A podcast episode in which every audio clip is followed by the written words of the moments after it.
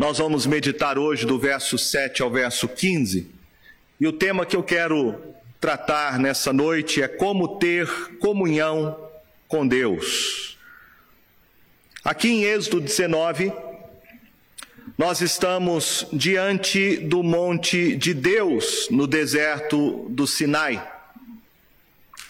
E o Senhor já disse algumas palavras para Moisés, palavras que ele pretendia para o povo, palavras de graça e palavras de responsabilidade. O que estamos testemunhando nesse texto, quando olhamos para Êxodo 19, é uma cerimônia, uma cerimônia de aliança. Deus está fazendo um pacto com o seu povo. E a narrativa que nós encontramos aqui é a narrativa de um ritual, onde o Senhor está estabelecendo e confirmando a sua aliança, o pacto com o seu povo. É muito importante entender Êxodo 19 para que você não tenha uma compreensão errada do capítulo seguinte. Não compreender o capítulo 19 de Êxodo levará você ao entendimento errado de todo o propósito de Deus, do capítulo 20 até o capítulo 24. No capítulo 20, nós temos a síntese da lei de Deus, o que é chamado de Dez Mandamentos. E do capítulo 21 ao capítulo 24, nós temos a elaboração sobre essa lei, tratando de maneira muito mais específica sobre o amor ao próximo. Então, na prática, compreender Êxodo 19 significa compreender que nós não somos salvos pelas obras da lei. Você não é aceito por Deus porque há em você algum mérito ou justiça pessoal. Êxodo 19 vai nos ensinar que nós somos aceitos por Deus pela sua graça. E esta graça nos foi revelada na pessoa e na obra de Jesus Cristo. Portanto, não é por meio da obediência da lei que somos aceitos por Deus, mas é através da fé em Cristo Jesus que nós somos salvos. Mas Êxodo 19 também vai nos ensinar que nós não somos salvos para viver de qualquer maneira. Ou seja, a graça de Deus não é uma graça barata. Graça não é libertinagem para você viver agora a sua vida de qualquer forma. Se somos salvos e somos salvos pela graça e pela obra de Jesus Cristo, nós somos salvos para dedicar as nossas vidas em gratidão a Deus. E é isto que Êxodo 19 nos ensina. Antes de compreender a lei revelada na síntese dos dez mandamentos, é vital compreender os fundamentos da graça, a fim de compreender o papel correto e apropriado da lei na vida cristã. Já vimos nos versos anteriores, de 1 a 6, que o povo recebe por meio de Moisés palavras de graça onde Deus responsabiliza o povo na sua função de ser testemunha entre os povos e nações. Então nós temos um equilíbrio que precisamos compreender sobre a graça e a obediência. Conhecer a Deus por meio da sua revelação é graça. É graça você ter o conhecimento salvador em Cristo Jesus. Mas esta graça não retira a nossa responsabilidade, pelo contrário, ela afirma. Quanto mais conhecemos a obra de Deus, mais responsável nós seremos. A graça de Deus é o fundamento dessa relação. Mas essa relação em si terá como parte a nossa resposta de obediência. A obediência não é a maneira de nós obtermos a graça, mas é a expressão de que nós recebemos a graça e a traduzimos na forma como nós nos relacionamos com Deus e com o próximo. Portanto, entender que a graça e a obediência não são concorrentes, no relacionamento que se tem com Deus e com o próximo, é algo de fundamental importância. Veja o verso de número 5. O texto diz: Agora, pois, se diligentemente ouvirdes a minha voz e guardardes a minha aliança, então sereis a minha propriedade peculiar dentre todos os povos, porque toda a terra é minha. Verso 6. Vós me sereis reino de sacerdotes e nação santa. São estas as palavras que falarás aos filhos de Israel. Perceba que Deus diz: se diligentemente ouvirdes a minha voz. O que Deus está falando? Obediência. Mas veja que ele coloca uma condicionalidade. Ele diz: agora, pois, se é uma condicional. Aqui nós temos o povo de Israel resgatado, eles estavam fora da terra do Egito, eles foram libertos daquela escravidão terrível, e isto foi uma obra da graça de Deus. Exclui qualquer mérito ou qualquer obra humana. E é exatamente isso que o Evangelho faz. O Evangelho é a boa notícia para pecadores. É a boa notícia de Deus de que Ele enviou Jesus Cristo e que pela fé nele somente você é salvo. É pela fé em Jesus Cristo que você conhece a Deus e pode desfrutar da sua comunhão. Bom, se somos salvos pela fé e isto é uma obra da graça de Deus, por que Deus coloca esta condicionalidade? Se diligentemente obedecer. Deus está aqui ensinando algo muito importante. Ele está ensinando que se queremos ser abençoados, precisamos obedecer.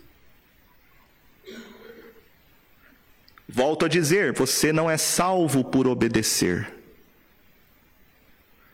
A obediência não é a causa da sua salvação, mas a obediência é uma demonstração de gratidão ao Senhor. E este é o ponto que está sendo enfatizado ao longo dos cinco primeiros livros da Bíblia. Deus repetidamente vai dizer várias vezes que a nação de Israel vai ser abençoada se eles obedecerem. E a obediência é manifestação de um amor a Deus pela obra que ele fez pelo seu povo. Meus irmãos, o que, que o pecado promete?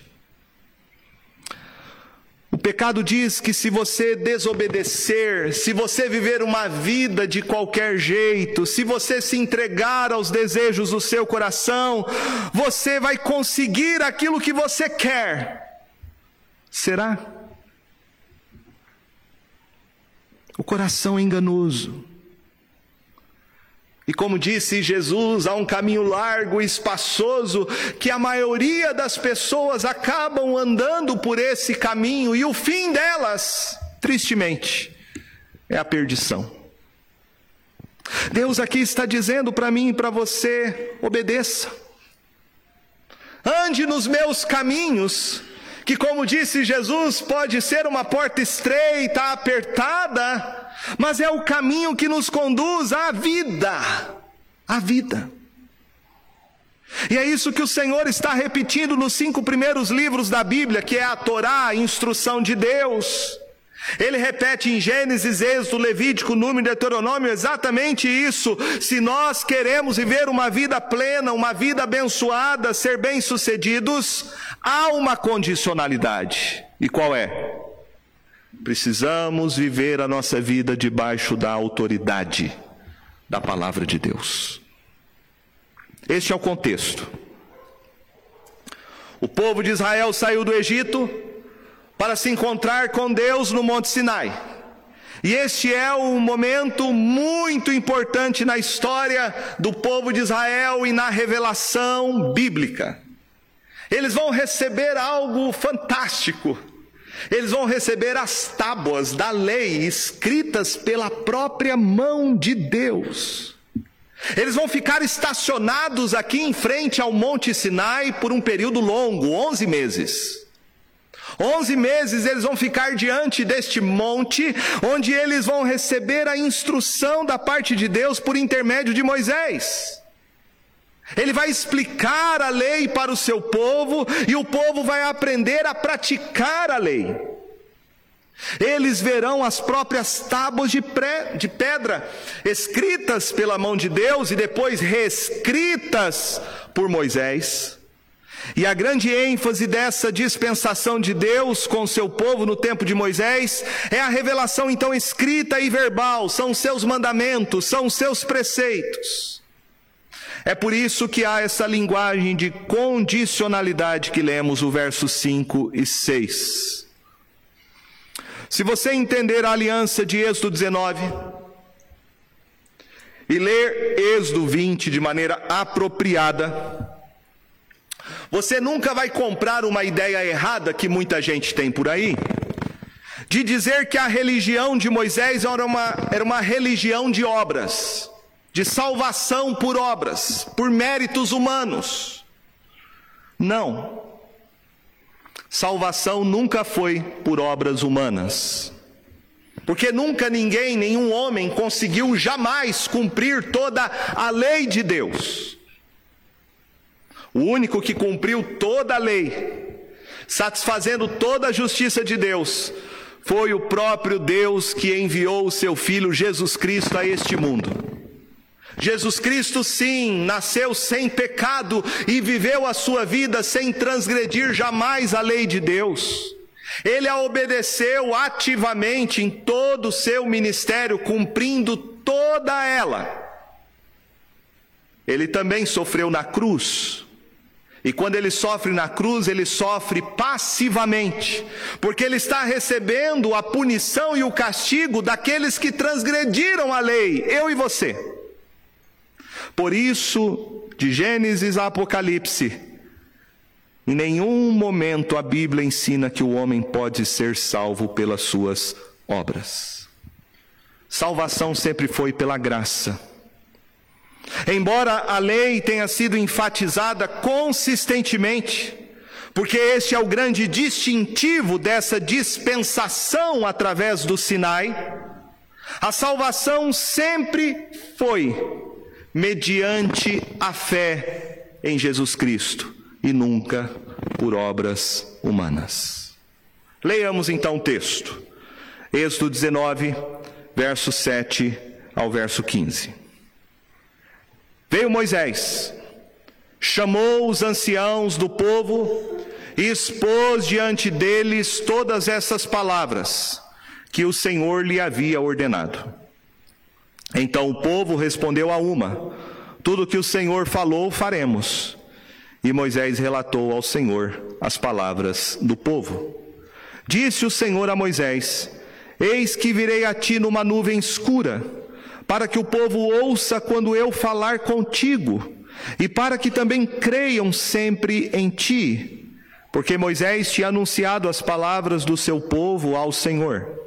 Disse também o Senhor a Moisés: Vai ao povo e purifica-o hoje e amanhã. Lavem eles as suas vestes e estejam prontos para o terceiro dia, porque no terceiro dia o Senhor à vista de todo o povo, descerá sobre o monte Sinai. Marcarás em redor limites ao povo, dizendo: Guardai-vos de subir ao monte, nem toqueis o seu termo. Todo aquele que tocar o monte será morto. Mão nenhuma tocará neste, mas será apedrejado ou frechado. Quer seja animal, quer seja homem, não viverá. Quando soar longamente a buzina, então subirão ao monte. Moisés, tendo descido do monte ao povo, consagrou o povo e lavara as suas vestes. E disse ao povo: Estai prontos ao terceiro dia, e não vos chegueis à mulher. Esta passagem, ela se divide em três partes. Do verso 7 ao verso 9, nós temos a descrição da cerimônia do pacto que Deus está fazendo com seu povo, estabelecendo Moisés como esta figura de um mediador. Do verso de número 10 ao verso 13, você encontra a instrução sobre o povo de como eles deveriam se preparar para se encontrar com Deus. E em terceiro lugar, do verso 14 e 15, você vê Moisés cumprindo essas instruções para a santificação do povo. Eu quero destacar com você nessa noite três características Neste momento que o Senhor vai entregar a sua lei, o seu registro pactual com o seu povo através da mediação de Moisés. Como podemos ter comunhão com Deus? Em primeiro lugar, a aliança de Deus, ela sempre requer uma resposta da parte do homem.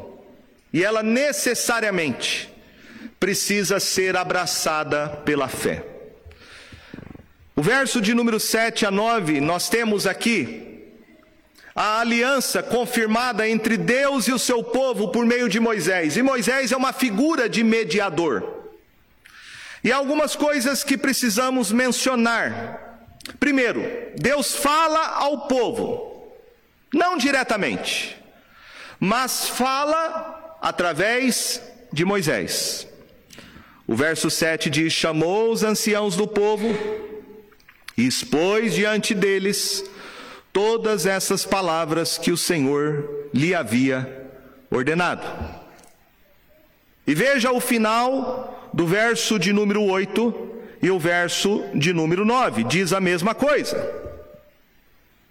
Moisés volta ao monte e diz a Deus o que o povo disse sobre as suas promessas o que o povo disse sobre a sua oferta de aliança de graça. E ele faz esse papel, indo para lá, vindo para cá. Indo conversar com o povo e dizendo para o povo o que Deus havia falado. O povo responde, e ele vai então agora ao monte e diz para Deus: Deus, o povo respondeu isso. E aí você olha para isso e fala: Mas por quê?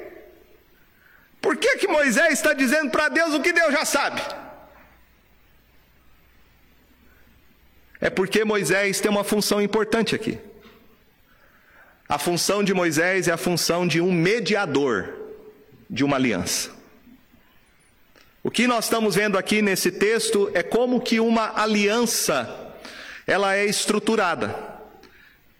E para haver uma aliança, um pacto, um contrato entre duas pessoas, tem que ter alguém para fazer a mediação. O que nós temos aqui é um ritual de aliança que está sendo estabelecido. É por isso que Moisés sobe e desce na montanha, e isso ele faz não é por acaso. O que nós estamos vendo aqui nesse texto é esta narrativa onde uma aliança está sendo feita entre Deus e o seu povo, e o mediador, que é Moisés, vai até uma parte e diz para essa parte: Olha, aqui estão os termos da aliança, aqui estão as promessas da aliança, aqui estão as maldições da aliança caso desobedeça. E aí o povo ouve o que Moisés diz, o que Deus havia falado para ele, e o povo diz: Amém, vamos fazer isso, concordamos. E aí então Moisés sobe lá para Deus e vai dizer para Deus: Olha, o povo concordou com os termos da aliança, com os requisitos. Então Moisés cumpre esse papel de mediador, satisfazendo as exigências divinas e a necessidade do povo. Observe o verso 8, que o povo vai responder a este contrato de Deus, que nós chamamos de aliança ou pacto, de uma forma onde o povo concorda. Verso de número 8: o povo respondeu a uma: tudo que o Senhor falou, faremos. Tudo que o Senhor falou, faremos. É interessante que o povo concorda sem saber o que, que eles estão concordando. Eles não sabiam nada ainda sobre os dez mandamentos. E podemos até criticar, o povo está muito apressado. Não sei se já aconteceu com você, de assinar um contrato sem ler. Tem gente às vezes que faz isso.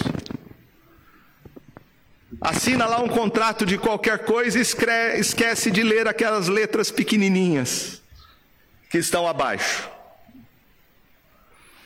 O que nós temos aqui é uma espécie de contrato.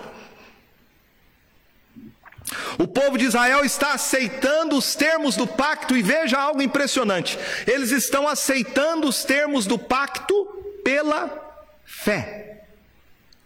Pela fé. E esse era o propósito de Deus. Deus queria que eles, de bom grado, aceitassem os pactos, o pacto feito, esta aliança de forma graciosa. Deus oferece a sua aliança, Ele faz promessas. Nessas promessas há bênçãos e há maldições, mas o povo recebe este contrato pela fé. Pela fé. Eles tinham que reconhecer o senhorio de Deus sobre a vida deles, e eles tinham que confiar nas suas promessas, confiar na sua bênção. É por isso que, quando Moisés fala com o povo após ter descido da montanha, do Monte Sinai, eles respondem a uma: tudo que o Senhor falou, faremos. Em outras palavras, eles estão dizendo de maneira coletiva: nós vamos abraçar pela fé este pacto os termos deste contrato, desta aliança que Deus vai oferecer para nós na Sua lei. Meus irmãos, isso não é algo do passado. Não é algo que Deus exigiu apenas de Israel. Para você ter um relacionamento com o Senhor, você também precisa abraçar esta aliança pela fé. Há vários tipos de pessoas que dizem que acreditam em Deus. E eu não tenho dúvida aqui que a maioria, todos vão levantar as mãos e dizer: Eu acredito. Eu acredito em Deus. Há pessoas que dizem: Eu acredito que Deus é um Deus de amor, um Deus de misericórdia, um Deus de compaixão. Há pessoas que podem acreditar até em algumas coisas que estão na Bíblia. Mas a Bíblia diz que isso não é suficiente. Tiago 2,19 diz: Crês tu que Deus é um só, fazes bem, até os demônios creem e tremem. Acreditar não é suficiente. Não há salvação simplesmente se você ah, acredita em Deus. Não. Você precisa crer de todo o seu coração. Você precisa confiar em Jesus Cristo como seu único e suficiente Salvador. É isso que o Senhor diz em Sua palavra, filho meu, dá-me o teu coração. Observe que Moisés está enfatizando nesta passagem que mesmo que Deus esteja oferecendo a sua graça, esta graça deve ser abraçada pela fé. Eles reconhecem que Deus é o Senhor e eles confiam nas suas promessas. E é a partir disso que a obediência flui, quando eles abraçam pela fé e confiam no Senhor.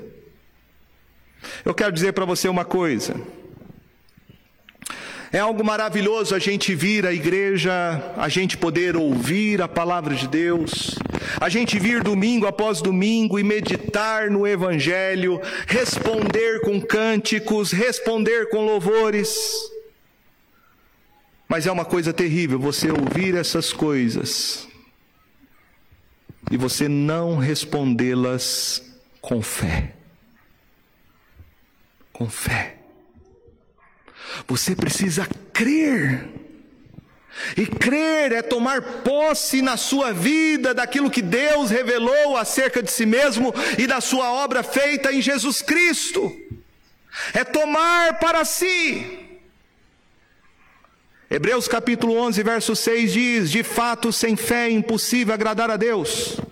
Porquanto é necessário que aquele que se aproxima de Deus creia que Ele existe e se torna galardoador dos que o buscam. Fé.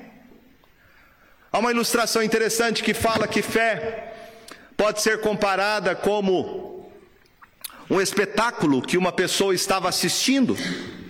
Ele foi ao circo e viu lá o trapezista, o malabarista, e aquele homem colocou uma corda de um lado ao outro e perguntou para as pessoas: Vocês acreditam que eu consigo atravessar de um lado ao outro?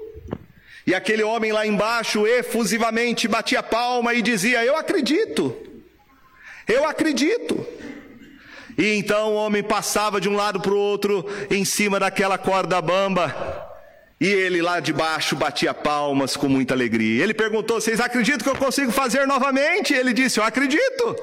E ele passou de um outro lado e quando chegou do outro lado, ele perguntou novamente: Vocês acreditam que eu consigo passar de novo? Vocês acreditam? E o rapaz lá de baixo falou: Eu creio, eu creio. E ele então disse: Sobe aqui, que você vai ficar sentado no carrinho e eu vou passar do outro lado.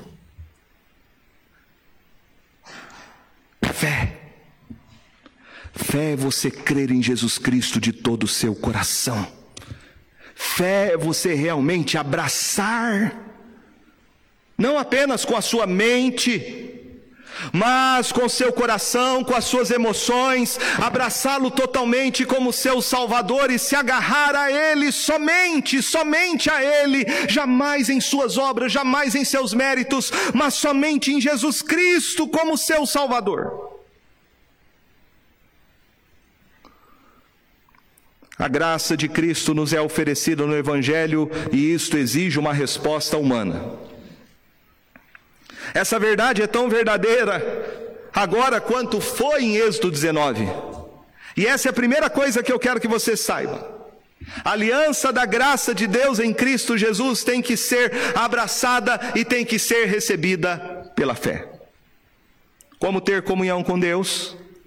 Em segundo lugar, para ter comunhão com Deus, precisamos entender que caminhar com Deus é coisa séria. Não é brincadeira, não. O verso de número 10 ao verso de número 13, Deus diz que agora ele vai vir e vai encontrar Moisés, e não apenas Moisés, mas ele vai descer e vai se encontrar com seu povo, vai fazer uma visita. É Deus dizendo: Ó, oh, eu vou mudar para o seu bairro, e vocês vão ter que se preparar para a minha vinda. O povo vai ter que se consagrar. Do verso 10 ao verso 13, nós temos três maneiras pelas quais o povo de Israel teve que se consagrar. Consagrar significa separar algo do uso comum para um propósito específico. O povo de Israel tinha que se consagrar ao Senhor, ou seja, tinham que se dedicar especificamente para se encontrar com o Senhor e servi-lo. E Deus aqui nos fala sobre três maneiras pelas quais eles deveriam se consagrar. Verso 10 ao verso 13 diz: Disse também o Senhor a Moisés: Vai ao povo e purifica-o hoje e amanhã. Lavem eles as suas vestes, estejam prontos para o terceiro dia, porque no terceiro dia o Senhor, à vista de todo o povo, descerá sobre o monte Sinai. Marcarás em redor limites ao povo, dizendo: Guardai-vos de subir ao monte, nem toqueis o seu termo, todo aquele que tocar o monte será morto. Mão nenhuma tocará neste, mas será apedrejado ou frechado, quer seja animal, quer seja homem, não viverá. Quando soar longamente a buzina, então subirão ao monte. Há três coisas aqui que Deus exige. Primeira delas, verso de número 10, diz que o povo tinha que lavar as suas vestes. Lavar as suas roupas. Qual é o significado? Não é apenas que eles deveriam estar limpos e arrumados, né, como uma criança quando nasce. Uma criança quando nasce, a mãe dá um banhinho nele, coloca lá uma roupinha nova para receber as visitas que vão chegar. Não é isso. O que temos aqui é algo muito importante. Deus é santo. Deus é puro. E o seu povo não é. O seu povo é pecador. Deus é limpo e o seu povo é sujo. E eles precisam se limpar para entrar na presença do Senhor. Eles precisam lavar as suas vestes. E lavar as vestes significa isso eles têm que se lembrar que para estar na presença de Deus eu tenho que ser purificado. E essa é uma verdade que Moisés vai desenvolver e repetir várias vezes nos próximos três livros que ele escreve. Ele vai mostrar isso várias vezes. Para você habitar na presença do Senhor, você tem que estar limpo, você tem que estar purificado, você tem que ser santo. É por isso que as vestes devem ser lavadas. É um lembrete físico de uma verdade espiritual. Em segundo lugar, Deus diz que eles deveriam estar prontos. Veja que eles deveriam esperar três dias, diz o texto. Deus diz: esperem três dias. E depois de três dias, vocês poderão subir e ficar nos termos estabelecidos ao redor do Monte Sinai. Eles vão se encontrar com Deus. Eles vão ver a glória de Deus, o poder de Deus. Eu fico pensando qual seria a nossa reação. Qual seria a sua reação se você soubesse que você vai se encontrar com Deus Todo-Poderoso?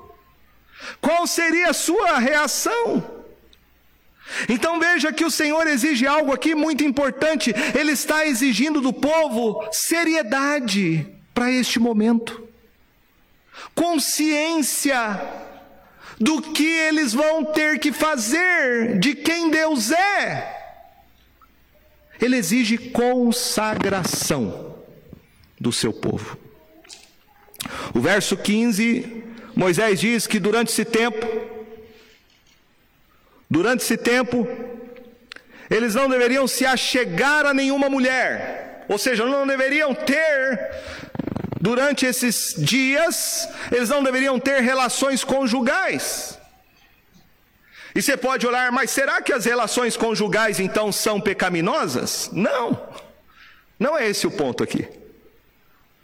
Relações conjugais não é pecado entre marido e mulher. É algo belo, maravilhoso. Deus criou o sexo para ser desfrutado dentro do casamento. Deus não quer que o seu povo se desvie do alvo principal. Quando Deus proíbe que eles não tenham relacionamento íntimo com o seu cônjuge, Deus está querendo mostrar: eu sou mais importante do que qualquer outra coisa. Vocês vão se encontrar comigo. E para se encontrar comigo, vocês precisam ter a sua mente, as suas afeições voltada totalmente para mim. E finalmente os limites são definidos ao redor da montanha. O verso 12 diz que Moisés deveria marcar em redor os limites ao povo. Ninguém deveria subir no monte, nem tocar porque todo aquele que tocasse seria frechado ou apedrejado, nem mesmo um animal. Por quê? Sabe por quê? Porque aqui o Monte Sinai vai se transformar na morada de Deus, o tabernáculo do Senhor. Lembremos que o povo ainda não havia recebido a lei para construir o tabernáculo. E a montanha do Sinai vai se transformar na habitação de Deus, na sua casa temporária. Deus, o Altíssimo, o Eterno, o Santo, Poderoso, vai descer e vai habitar na montanha. Nós sabemos que, segundo a lei do tabernáculo, somente o sumo sacerdote poderia entrar no Santo dos Santos. Apenas o sumo sacerdote, escolhido por Deus, após ter feito a purificação pelos seus pecados, poderia entrar no lugar santíssimo. Aqui é a mesma coisa que nós temos no Monte Sinai.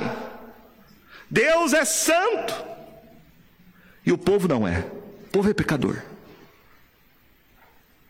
E o povo precisa entender que é uma coisa maravilhosa.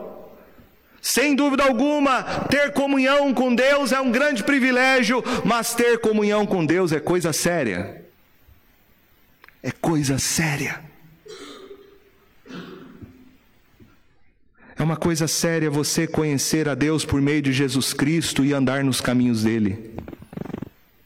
E essa é uma lição muito importante. É uma lição importante porque nós vemos numa época em que cristãos que professam a fé vivem muitas vezes uma vida irreverente. Muitos que professam a sua fé em Jesus Cristo hoje estão vivendo uma vida de pecado, de rebeldia contra o Senhor. Não tomaram consciência do que é servir e andar nos caminhos de Deus. E o Senhor requer isso de nós, uma vida de consagração. 1 Tessalonicenses 4,3, o apóstolo Paulo diz que a vontade de Deus é a nossa santificação. Em Efésios 4,20, ele diz que nós que conhecemos hoje a Jesus Cristo, devemos nos despir do velho homem e nos revestir do novo homem, criado segundo Deus. Em 1 João capítulo 3, ele diz que aquele que pratica o pecado procede do diabo, porque o diabo vive pecando desde o princípio. E para isto se manifestou o Filho de Deus, para destruir as obras do diabo. E todo aquele que é nascido de Deus não vive na prática de pecado, pois o que permanece nele é a divina semente. Ora, esse não pode viver pecando, porque é nascido de Deus. Se você realmente é salvo pelo Senhor Jesus Cristo, se o Espírito Santo habita em você e fez você nascer de novo, você nasceu de novo para viver uma vida de santidade, para viver uma vida de consagração. E isso vai perdurar a sua vida inteira. Santificação não significa perfeição, mas significa uma contínua e constante mudança e transformação por meio do arrependimento e da apropriação do que Cristo fez por nós. Há alguns que comparam a vida cristã como sendo uma cebola. Tem várias camadas. Assim é a vida cristã, você vai tirando camada por camada. Você vai se arrependendo de pecado em pecado. E você vai se apropriando de Cristo Jesus de fé em fé. E Ele vai mudando e transformando sua vida continuamente. Hebreus capítulo 12, verso 14 diz: Segui a paz com todos e a santificação, sem a qual ninguém verá o Senhor. Não existe nenhum crente que está no céu glorificado que não tenha sido santificado na terra pelo Senhor Jesus. Como ter comunhão com Deus? Para ter comunhão com Deus, você precisa crer, mas também você precisa viver uma vida de santificação. Em terceiro lugar, como ter comunhão com Deus? Nós vemos aqui, logo em seguida, algo que eu quero chamar a sua atenção para o que Moisés tem que fazer e a grande diferença que nós vamos encontrar entre o Monte Sinai e o paralelo que é feito na própria Escritura se referindo a Sião. O verso seguinte nos fala: E disse ao povo: Estai prontos ao terceiro dia e não vos chegueis à mulher. Verso 15. Verso 16. Ao amanhecer do terceiro dia, houve trovões e relâmpagos e uma espessa nuvem sobre o monte e muito forte clangor de trombeta, de maneira que todo o povo que estava no arraial se estremeceu.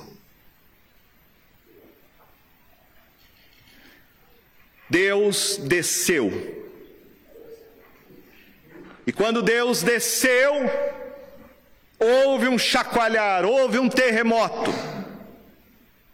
O povo viu trovões e relâmpagos, a trombeta sendo tocada pelos anjos. Todo o povo teve medo da presença de Deus. Todo o povo passou a ter um senso da santidade e da glória deste Deus, como Ele é grande, como Ele é poderoso. Eu quero que você abra sua Bíblia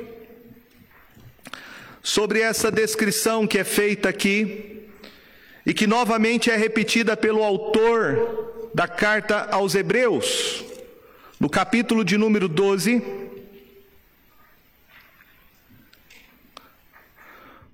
Verso de número 18 em diante, ele diz assim: Hebreus capítulo 12, verso 18 em diante. Ora, não tende chegado ao fogo palpável e ardente, e à escuridão e às trevas, e à tempestade, ao clangor da trombeta, e ao som de palavras tais que quantos o ouviram, suplicaram que não se lhes falasse mais, pois já não suportavam o que lhes era ordenado. Até um animal, se tocar o monte, será apedrejado. Na verdade, de tal modo era horrível o espetáculo que Moisés disse: Sinto-me aterrado e trêmulo. Veja qual foi a reação. Quando eles viram Deus descendo sobre o monte, não foi nada feliz. O povo teve medo. Aqui diz o autor que foi um espetáculo horrível. Não foi a melhor coisa que eles viram. Eles se encheram de pavor, se encheram de medo, porque eles passaram a ter consciência de que eles estão na presença do Santíssimo Deus, do Eterno Deus. E quem é que pode sobreviver? Quem é que pode permanecer de pé? Quem? Mas veja o que o autor de Hebreus diz em seguida, meus irmãos, verso 22. Mas tendes chegado ao monte Sião, a cidade do Deus vivo, a Jerusalém celestial e a incontáveis hostes de anjos, e a universal assembleia e igreja dos primogênitos arrolados nos céus, e a Deus, o juiz de todos, e aos espíritos dos justos aperfeiçoados, e a Jesus, o mediador da nova aliança, e ao sangue da aspersão que fala coisas superiores ao que fala o próprio Abel. Veja aqui a diferença. A diferença entre o Monte Sinai e o Monte Sião. Aqui está a diferença. O autor aos Hebreus diz: agora nós temos um mediador superior a Moisés. O nosso mediador hoje é Jesus Cristo, o mediador de uma superior aliança. O mediador que era Moisés era um homem admirável, um homem que a Bíblia descreve como sendo o homem mais manso, um homem leal, um homem piedoso. Mas Moisés era um pecador, miserável. Moisés, comparado a Jesus Cristo, não é nada. O mediador que Moisés apontava, cuja profecia falava que viria alguém semelhante a ele, porém superior, é Jesus Cristo. Ele é o mediador perfeito. Ele é santo, ele é poderoso, ele é amoroso, ele é puro. Na antiga aliança o povo tinha o povo de Israel tinha Moisés como mediador. Mas hoje nós temos Jesus Cristo como nosso único e suficiente mediador. Nós não precisamos mais de nenhum outro mediador. Somente por meio de Jesus Cristo é que você pode se achegar à presença de Deus. Veja que eles se achegaram com medo em Êxodo 19. Medo de se achegar ao monte, medo de tocar no monte. Sabiam que Deus era um Deus terrível, fogo consumidor.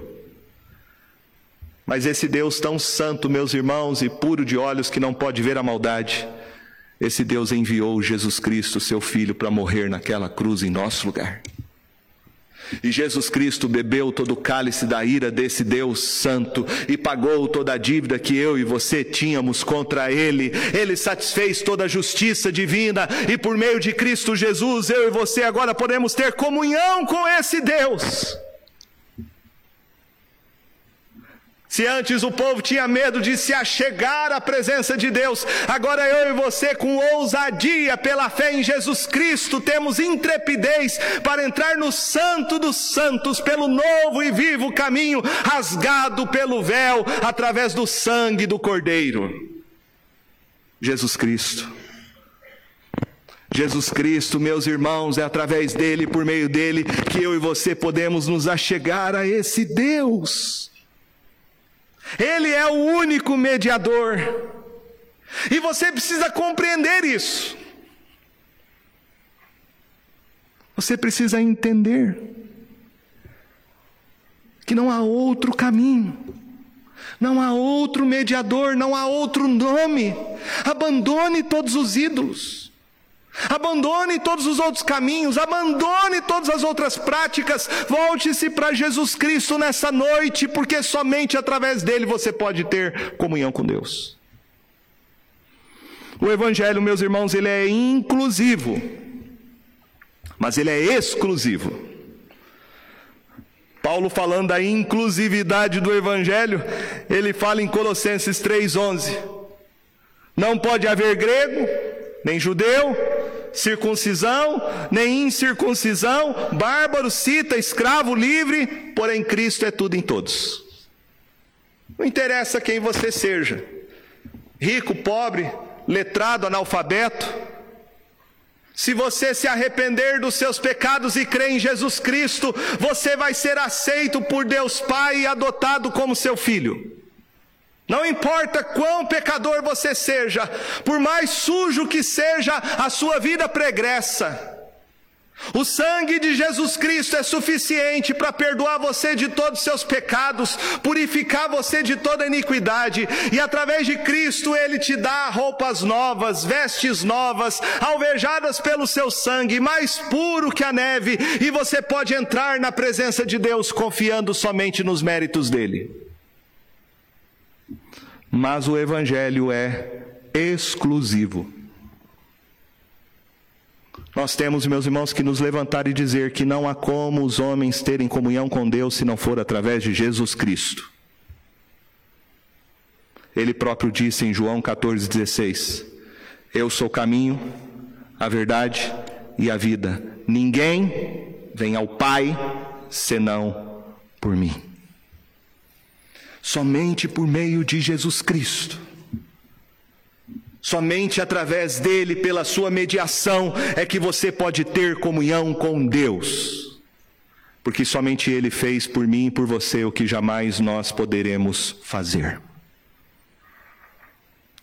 E eu quero perguntar então, nessa noite para você: Você tem comunhão com Deus? Você realmente conhece a Deus? Eu quero convidar você nessa noite para tomar a decisão mais sábia e mais importante em toda a história da sua vida, que vai definir a sua vida em antes e depois. É você nessa noite se arrepender de todos os seus pecados mesmo, se arrepender dos seus maus caminhos. E você nessa noite se voltar para Jesus de todo o seu coração e recebê-lo na sua vida como seu Salvador.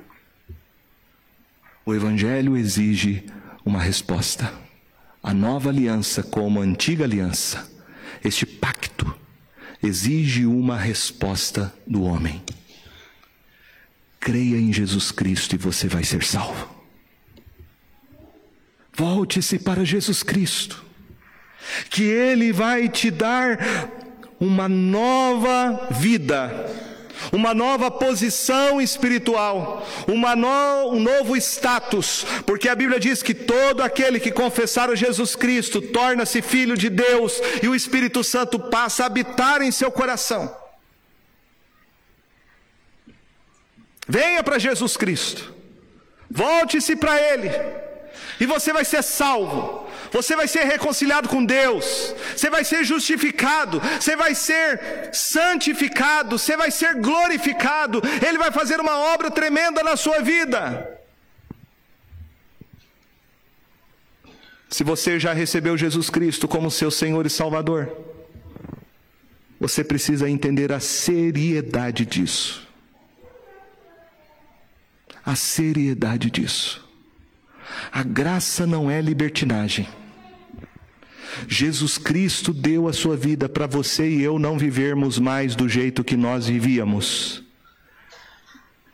Jesus Cristo, com a sua graça, quer transformar a minha e a sua vida para nós sermos e vivermos como nova criatura.